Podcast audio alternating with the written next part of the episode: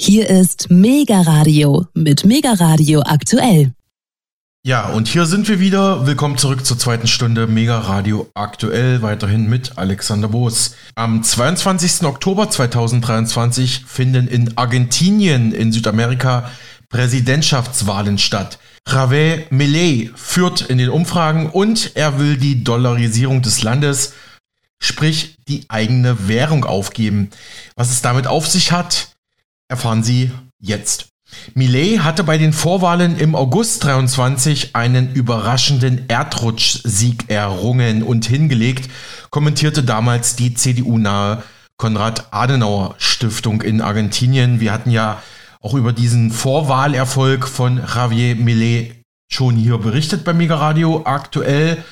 Und ich habe hier im Newsletter Bling Bling sehr interessante ja, Aussagen zu seiner Politik, zu seiner Person gefunden. In den vergangenen Monaten kam immer wieder das Thema De-Dollarisierung, also die Loslösung vom Dollar auf. Und damit ist natürlich ein direkter geopolitischer Angriff auf die globale Leitwährung US-Dollar gemeint. Vor allem hat schon in Südamerika ein Fall für Furore gesorgt, und zwar El Salvador. Der Präsident von El Salvador, Naib Bukele, machte trotz Kritik des Internationalen Währungsfonds IWF Bitcoin zur nationalen Zweitwährung in El Salvador und damit ja, wurde dieses Land quasi zum heiligen Land der Bitcoin-Bewegung erklärt, äh, heißt es hier. Folgen bald weitere Staaten, dem Beispiel El Salvador, wird hier gefragt. Gerade Staaten mit hoher Inflation und einer großen Abhängigkeit vom US-Dollar würden sich stark machen für eine harte Alternative zum US-Dollar, zur Weltleitwährung. Nun ist Argentinien seit Jahrzehnten von immer wiederkehrenden Inflationsschüben, Wirtschaftskrisen, Finanzkrisen, Währungskrisen geplagt. Derzeit liegt die argentinische Inflation bei 120 Prozent, damit aber immer noch unter dem Durchschnitt der Jahre 1944 bis 2023. Der lag sogar da bei 190 Prozent im Mittel. Allein seit der großen argentinischen Finanzkrise 2001 hat das südamerikanische Land dreimal seine Zahlungsunfähigkeit erklären müssen und kam dementsprechend immer stärker in große Abhängigkeit zu internationalen Geldgebern wie dem IWF, der Weltbank oder auch direkt der US-Regierung. Warum also will Millet, der aussichtsreiche Präsidentschaftskandidat, unbedingt eine Dollarisierung seines Landes? Zunächst mal zum Hintergrund. Er wird als Exzentriker beschrieben. Er sagt selbst, er sei bekennender Libertärer und Minarchist, also jemand, der staatlichen Einfluss sehr klein halten möchte. Andere kritisieren ihn als ultrarechten Politiker in Argentinien. Der Newsletter Bling Bling kommentiert das so. In letzter Zeit sei es Mode geworden, Libertäre, also Menschen, die so wenig Staat wie möglich und so viel freie Marktwirtschaft wie möglich wollen. Also, dass man diese Libertären als Rechte, Ultrarechte oder Rechtskonservative diffamiert. Man könnte natürlich nicht ausschließen, dass auch Libertäre rechts sei, aber die Frage ist schon, ob Millet tatsächlich ein rechter Libertärer sei. Er selbst stammt aus einfachen Verhältnissen, gilt als Exzentriker, äh, soll seine Haare angeblich selbst nicht kämmen und hat schon in der Schule den Beinamen El Loco bekommen, also der Verrückte. Er galt als Pausenclown in der Schule, als Rockmusiker und sollte später als Ökonom berühmt werden. Millet studierte Volkswirtschaft und lehrt seit zwei Jahrzehnten an verschiedenen Universitäten und Denkfabriken, unter anderem in Argentinien. Seit 2016 nahm sein Interesse zu für die österreichische Schule und hartes Geld. So fordert Millet unter anderem die Wiedereinführung des Goldstandards. Ne, das wird ja vielleicht auch wichtig, wenn da in Argentinien im nächsten Jahr den BRICS beitreten wird. Und genau hier sei der Schlüssel zu finden, um seine Forderung nach einer Dollarisierung des Landes Argentinien zu verstehen. Der Mann, der auch die Perücke genannt wird, obwohl er selbst immer wieder beteuert, seine Haare seien echt, will den argentinischen Peso, also die nationale Währung Argentiniens, aus dem Verkehr ziehen. Die wirksamste Maßnahme dazu wäre, Steuern künftig nur noch in US-Dollar zu bezahlen. Die argentinische Zentralbank würde zu einem Wechselbüro herabgestuft werden, deren Hauptaufgabe es dann wäre, Peso in US-Dollar zu tauschen. Millet will also damit die Kontrolle über die eigene Währung außer Hand geben. Das klinge zunächst kontraintuitiv. Warum Gestaltungsmöglichkeiten der Geldpolitik aufgeben und ausgerechnet der amerikanischen Zentralbank Fed überlassen? Fragezeichen. Millet argumentiert so, die Ursache von Inflation ist immer in der Geldpolitik zu suchen. Steigt die Geldmenge schneller als die Warenmenge, steigen die Preise und sein Ziel sei es hier, die Inflation endlich in den Griff zu kriegen. Und das würde vermutlich sogar funktionieren, schreibt hier der Newsletter Bling Bling, der regelmäßig über Ereignisse der Weltpolitik informiert. Denn eine Dollarisierung hätte einen ganz ähnlichen Effekt wie ein Goldstandard oder übrigens auch ein Bitcoin-Standard, heißt es hier, wenn wir nochmal an El Salvador denken. Zwar ist natürlich auch der US-Dollar eine Fiat-Währung ohne echten Gegenwert, schon lange nicht mehr an Gold gebunden, aber für Argentinien ist der Dollar dann doch eine relativ harte Währung, fast schon wie Gold, weil der Peso eben so schwach ist. Die Frage ist nun, wenn eine Dollarisierung in Argentinien die dortige Inflation beseitigt, warum machen das dann nicht mehr Staaten? Der Nachteil oder die Kehrseite ist, heißt es hier, dass Argentinien vermutlich in eine schwere Wirtschaftskrise schlittern würde. Ein starker Rückgang der Geldmenge würde sich negativ auf die wirtschaftliche Aktivität des Landes auswirken. Arbeitslosigkeit würde steigen und mit allen Problemen, die das nach sich zieht, soziale und politische Art. Dennoch ist Millet davon überzeugt, dass das funktionieren könnte, obwohl er auch weiß, erst nach einer turbulenten Wirtschaftskrise in Argentinien könnten dann erste positive Effekte greifen und sichtbar werden. Millet gilt übrigens als politischer Anhänger von Ex-US-Präsident Donald Trump und dem abgewählten brasilianischen Präsidenten Bolsonaro. Das argentinische Nachbarland Brasilien ist der größte Handelspartner Argentiniens, muss man hier bedenken. Danach folgen China und die USA. Der amtierende Präsident Brasiliens, Lula da Silva, richtet sein Land gerade mehr Richtung China aus und fordert gemeinsam mit Peking eine De-Dollarisierung. Also Brasilien will sich da auf jeden Fall abkoppeln vom Dollar. Angenommen, Millet gewinnt die Wahlen jetzt am 22. Oktober und setzt dieses Wirtschafts- und Finanz- und Währungsprogramm durch was würde passieren, wenn die Mehrheit der Argentinier durch die einsetzende Wirtschaftskrise extrem frustriert werden und die Regierung stürzen? All das hören wir auch gleich im Interview, das ich hier sozusagen anmoderiere. Ja, es ist halt wirklich die Frage, ob das A so kommt, B, ob die Menschen in Argentinien das dann auch so mittragen und ob C natürlich dann auch die positiven Effekte auftreten werden, die sich der Präsidentschaftskandidat in Argentinien, Javier Millet, verspricht. Meine Kollegin Ilona Pfeffer hat dazu mit der deutsch-argentinischen Investigativjournalistin Gabi Weber gesprochen, die in Buenos Aires, also direkt in Argentinien lebt, Land und Leute sehr gut kennt. Jetzt geht es um die anstehenden und letzten Wahlen in Argentinien, über die innenpolitische, kriselnde Wirtschafts- und Finanzlage des Landes. Die Krise ist nämlich schon jetzt in Argentinien da und das auch nicht erst seit heute, seit Jahrzehnten wird Argentinien immer wieder von Wirtschafts- und Finanzkrisen gebeutelt. Natürlich geht es auch um die neuen Vorschläge vom Präsidentschaftsanwärter Millet, die Frau Weber teilweise scharf kritisiert, ebenso aber auch um den aktuellen Einfluss vom US Investmentgiganten BlackRock in Argentinien auf die wichtigsten argentinischen Industrie- und Wirtschaftszweige. Aber es geht auch um die BRICS-Staaten. Argentinien wird ja im Januar 2024 den BRICS beitreten.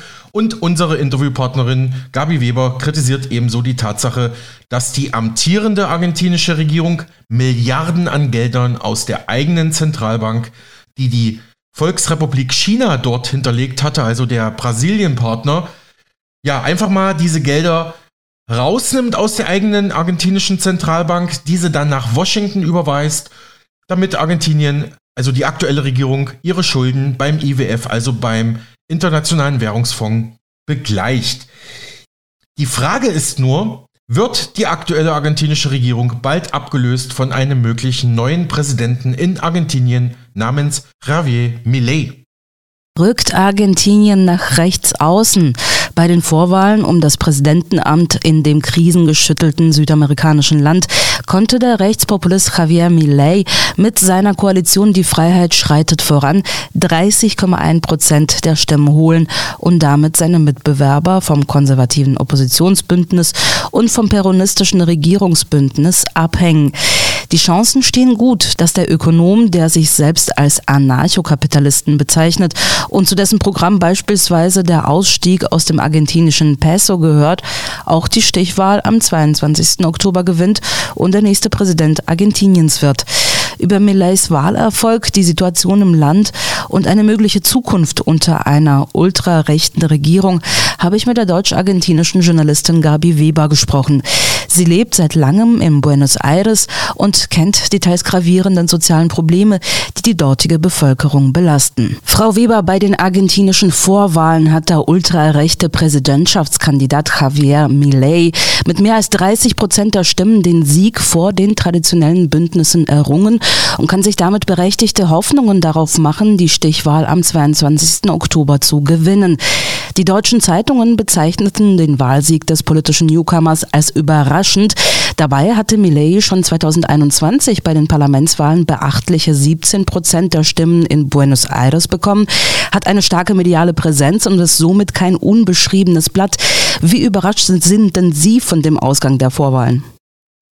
Also überrascht bin ich schon, was äh, die Eindeutigkeit des Ergebnisses angeht. Also er ist der äh, bestgewählteste Kandidat mit über 30 Prozent und äh, das fand ich schon auch überraschend. Ich habe schon damit gerechnet, dass Millet und seine, er nennt sich ja selbst einen Libertären, ich weiß nicht wieso, aber er nennt sich selbst so. Ich habe schon damit gerechnet, dass er Stimmengewinne in Buenos Aires und im Großraum Buenos Aires erzielen würde, aber mit 30 Prozent habe ich auch nicht gedacht.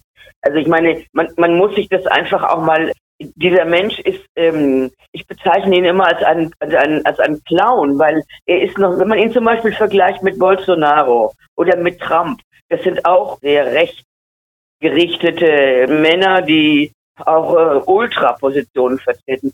Millet ist völlig durch den Wind gedreht. Also schon alleine wie er aussieht, er frisiert sich praktisch nicht, er grölt nur rum, er hat völlig abstruse Vorschläge, die in einem Argentinien wahrscheinlich nicht durchgehen würden. Also es ist völlig abstrus, was er, was er fordert. Zum Beispiel, er ist dafür, die Schulpflicht aufzuheben. Er sagt, das könne man ja mal äh, anbieten und dann gibt es so ein Punktesystem und ansonsten sollen die Leute für ihre Schulausbildung bezahlen. Also wohlgemerkt, Sie werden das wissen, in Argentinien sind nicht nur die Schulen umsonst und obligatorisch, sogar die Universitäten sind gratis. Und darauf sind die Argentinier eigentlich relativ stolz. Vor allem will er die Zentralbank auflösen, weil er findet, man soll das alles am Markt sich entscheiden lassen. Und dann will er das Land dollarisieren. Wer das finanzieren will, sagt er nicht. Und dann will er vor allem, und ich glaube, das ist eines der wichtigsten Punkte. Er will dieses ganze System von sozialen Subventionen, die sogenannten Sozialpläne, abschaffen. Das hört sich jetzt alles so abstrus an, also so radikal. Ich glaube, man sollte nicht darauf eingehen, die einzelnen Vorschläge zu untersuchen, sondern einfach dieses als eine Art Protestwahl sehen, weil allen Argentiniern, allen Beobachtern dieses Landes ist klar, es kann so nicht weitergehen und die anderen Parteien werden als Kontinuismo, also als Kontinuität beschimpft. Die wollen weitermachen und für die alle, also für die überwiegende Mehrheit der Bevölkerung ist klar, so kann es nicht weitergehen und es kommen keine vernünftigen Vorschläge, weder von der Linken noch von den Peronisten noch von dem Mitte-Rechts-Bündnis Pro. Ja, Sie haben es gerade schon angesprochen. Also Argentinien hat ja ganz viele Probleme. Die andauernd kriselnde Wirtschaft, also im Prinzip seit Jahrzehnten, wo man da nicht mehr rauskommt aus der Wirtschaftskrise. Die Inflation, die jeden Tag höher steigt und an die 150 Prozent Marke kratzt. Die wachsende Armut und ähm, diese Vorschläge, die Millet da eingebracht hat, die haben ja alle im Großen und Ganzen mit Geld, mit Finanzen zu tun. Und er ist ja selber auch Wirtschaftswissenschaftler. So, und ähm, da drängt sich mir die Frage auf, traut man ihm das dann mehr zu? Weil eigentlich ist ja die Bekämpfung der Armut und der Einsatz für die Rechte der Arbeiterklasse eher sehr links besetzt. Also nicht nur in äh, Deutschland, wo man dann äh, das traditionell so sieht, also Arbeiterrechte sind äh, linke Themen, sondern vermute ich auch in Argentinien. Also äh, traut man ihm vielleicht mehr zu als den Linken, eben diese genannten wirtschaftlichen Probleme mit seinen Konzepten besser zu bekämpfen? Nein, das tut niemand. Äh, das tut nicht mal die Rechte, äh, auch wenn sie natürlich jetzt äh, nach diesem Wahlsieg natürlich nicht mit Angeboten knappst. Also ich beziehe mich jetzt auf die Pro und vor allem auf den rechten Flügel von der Pro. Nein, das traut ihm niemand zu. Aber wissen Sie, es ist einfach eine Protestwahl gewesen und nicht alle Wähler, die ihn gewählt haben, sind unbedingt Rechte. Also ich wohne ja in Argentinien ich kenne eine Menge Leute, die eindeutig in der linken sozialen Bewegung angesiedelt sind und sagen, sie wissen noch nicht, ob sie, also sie sagen das nicht mit lauter Stimme, aber eigentlich, wenn der Millet gewinnen würde, dann würde es mal endlich zu einem Bruch von dieser Politik kommen, die nicht mehr weitergehen kann. Ich vermute, ich weiß es von einigen Leuten, dass auch Linke diesen Typen gewählt haben. Einfach um hier diese, diese Kontinuität einfach irgendwo zu sagen, nein, so machen wir nicht weiter. Alle anderen Parteien sind ja dafür, den internationalen Währungsfonds zu bedienen. Es wurde wieder eine Tranche jetzt bedient. Es findet ja in der Welt, finden ja andere Bewegungen statt. Ich meine jetzt zum Beispiel auch das BRICS. Argentinien hat ja auch einen Antrag gestellt. Sie wollten ja auch in diesem Bündnis von, also BRICS steht für Brasilien, Russland, Indien, China und Südafrika, die sich jetzt treffen. Argentinien wollte aufgenommen werden. Ich meine, wie kann man auch ein Land aufnehmen, das die Milliarden, die der chinesische Staat in der argentinischen Zentralbank hinterlegt hat zur Begleichung des bilateralen Handels. Was hat Argentinien jetzt vor ein paar Wochen damit gemacht? Sie haben das nach Washington überwiesen, um die nächste Rate des Internationalen Währungsfonds zu bedienen. Ich meine, so ein Land nimmt man doch nicht mehr ernst. Ja, äh, insofern glaube ich nicht, dass es darum geht, dass er, dass irgendjemand ihm das zutraut. Es ist nur einfach eine klare Aussage dafür, dass die, die normale Politik, was wir so kennen als normale Politik, keine Chancen mehr hat und dass Leute wie Millet und den Wahlsiegen durchaus gewinnen können. Interessant fand ich ja zu lesen, dass das peronistische Regierungsbündnis mit Finanzminister Sergio Massa einen Kandidaten ins Rennen geschickt hatte, der eher rechts steht, weil nach Ansicht des kirchnerischen Lagers ein Kandidat mit einem ähnlichen Profil wie seinen konservativen oder rechten Mitbewerber die größten Chancen hätte. Bei der Vorwahl kam sein linksprogressives Bündnis Union por la Patria mit 21 Prozent der Stimmen nur auf Platz drei. Also trotz dieser Entscheidung für einen eher rechten Kandidaten. Kann man in Argentinien heutzutage denn überhaupt nicht mehr mit linker Politik punkten? Es sind kluge Fragen, die Sie jetzt gestellt haben. Aber erstmal äh, möchte ich mal richtig stellen, die Peronisten, das ist ja dieses Wahlbündnis, sind weder links noch sind sie progressiv. Das haben sie auch immer selbst behauptet. Sie sind eben Peronisten. Das ist eine sehr merkwürdige Mischung zwischen Nationalismus und sozusagen einen eigenen Weg, einen eigenen Weg auch zu Wohlstand. Die sind ja im Grunde in den letzten 20 Jahren bis auf eine, bis auf, äh, auf die Regierung unter Marx verfolgten, immer an der Regierung gewesen. Insofern ist das, was wir heute sehen, diese Armut und auch diese Hoffnungslosigkeit, dass sich irgendwas ändert, das ist das Ergebnis der peronistischen Wirtschaftspolitik. Also die sollen doch nicht sagen, dass sie nicht verantwortlich dafür sind. Insofern wundert es mich überhaupt, dass sie überhaupt noch auf 21 Prozent der Stimmen gekommen sind. Noch viel schlimmer ist es, dass das linke Bündnis auf 2,7 Prozent abgeschiftet. Das sind im Wesentlichen Trotzkisten, die aber immer sich sozusagen offen halten, um ein Bündnis mit den Peronisten einzugehen. Aber wichtig ist vielleicht eher Ihre Frage, ob heute man noch linke Politik in Argentinien machen kann. Ich glaube, es wäre unglaublich an der Zeit, erstens eine linke und zweitens eine vernünftige Politik zu machen, weil ich meine, zu keinem Zeitpunkt waren die Rechte der Arbeiter, der arbeitenden Bevölkerung so getreten wie im Moment und die werden noch weiter getreten, wenn sich die Rechten durchsetzen. Was hat denn die Linke heute überhaupt noch zu bieten? Warum hat Millet so viel Erfolg gehabt? Millet war der Einzige, der gegen die Corona-Maßnahmen auf die Straße gegangen ist. Die Linke hat jeden aus ihren, also ich kenne Leute, die sind aus linken Zusammenhängen rausgeschmissen worden, weil sie gesagt haben, sie würden mit der Impfung noch ein bisschen warten und sie würden vielleicht noch eher mal die Impfstoffe entwickeln wollen würden. Also so, ähm, die nur Einwände gehabt haben, die sind äh, rausgeschmissen worden. Es gab wirklich Aggression gegen diese Leute und die einzige politische Macht, die dagegen was gemacht hat, das war Millet und Konsorten. Daran muss man einfach mal erinnern, was das für eine Zeit war. Die haben zwei Jahre lang praktisch die Schulen geschlossen. gab zwei Jahre lang gab praktisch kaum noch wirtschaftliche Aktivität, weil der, die Regierung eben meinte und beklatscht äh, von der Rechten, also von der bürgerlichen Rechten, alles das nachzumachen, was äh, die Weltgesundheitsorganisation ihnen vorgebetet hat. So, das zum einen. Wir wissen alle, dass das mit den Sozialplänen so nicht weitergehen kann. Es werden Leute einfach vom von der Arbeit abgehalten, weil es kein es bringt nichts mehr, sozusagen auf die staatlichen Subventionen zu verzichten und einen anderen Job anzunehmen. Dieses, also dieses System funktioniert so nicht mehr. Die unteren Lohngruppen müssten einfach, ähnlich wie in Deutschland. Hier sind ja auch die unteren Lohngruppen so niedrig besoldet, dass es für viele Leute gar kein Anreiz ist, jeden Tag irgendwo um 8 Uhr morgens zu erscheinen. Und das müsste auch in Argentinien passieren. Die Löhne müssten um ein Vielfaches gesteigert werden. Also es gibt viele Dinge, man müsste investieren in die Schulen. Die Schulen sind in einem furchtbaren Zustand. Wer kann? Die normalen Leute äh, schulen ihre Kinder in privaten Schulen ein und die sind sehr teuer. Also ich meine, dass es so nicht weitergehen kann, ist uns allen klar. Und wir haben im Moment keine Linke in Argentinien, die sagt, dieses System funktioniert nicht mehr. Wir reden von einem Land, das ist riesengroß. Das ist vom Norden bis zum Süden. Das sind viereinhalbtausend Kilometer. Wir haben alle Zeitzonen. Wir können alles anbauen. Wir haben Öl, wir haben Uran, wir haben Gold, wir haben alles.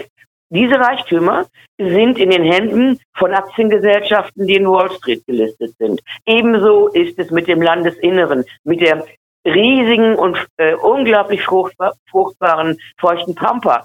Da haben das Sagen Aktiengesellschaften und die kommen aus den USA oder eben aus, äh, ja, da ist BlackRock äh, und Company vertreten. Und ich meine, ein Land muss seine Bürger ernähren können und muss ihm einen gewissen Wohlstand geben können. Es ist ja nicht so, dass die Leute nicht arbeiten wollen, aber ähm, die Leute werden dann zusammengepfercht in den Vorstädten. Es gibt eine Kriminalität in Argentinien, die ist wirklich äh, extrem. Ich habe Freunde, die wohnen in den Vorstädten, die gehen abends um acht nicht mehr auf die Straße. Also ich meine, hier muss es einen Bruch geben. Das kann so nicht weitergehen. Und das sollten sich die Leute, die sich um bei Wahlen äh, als Kandidaten hinstellen, überlegen, was sie eigentlich jetzt ändern wollen. Und das müssen grundlegende Änderungen sein.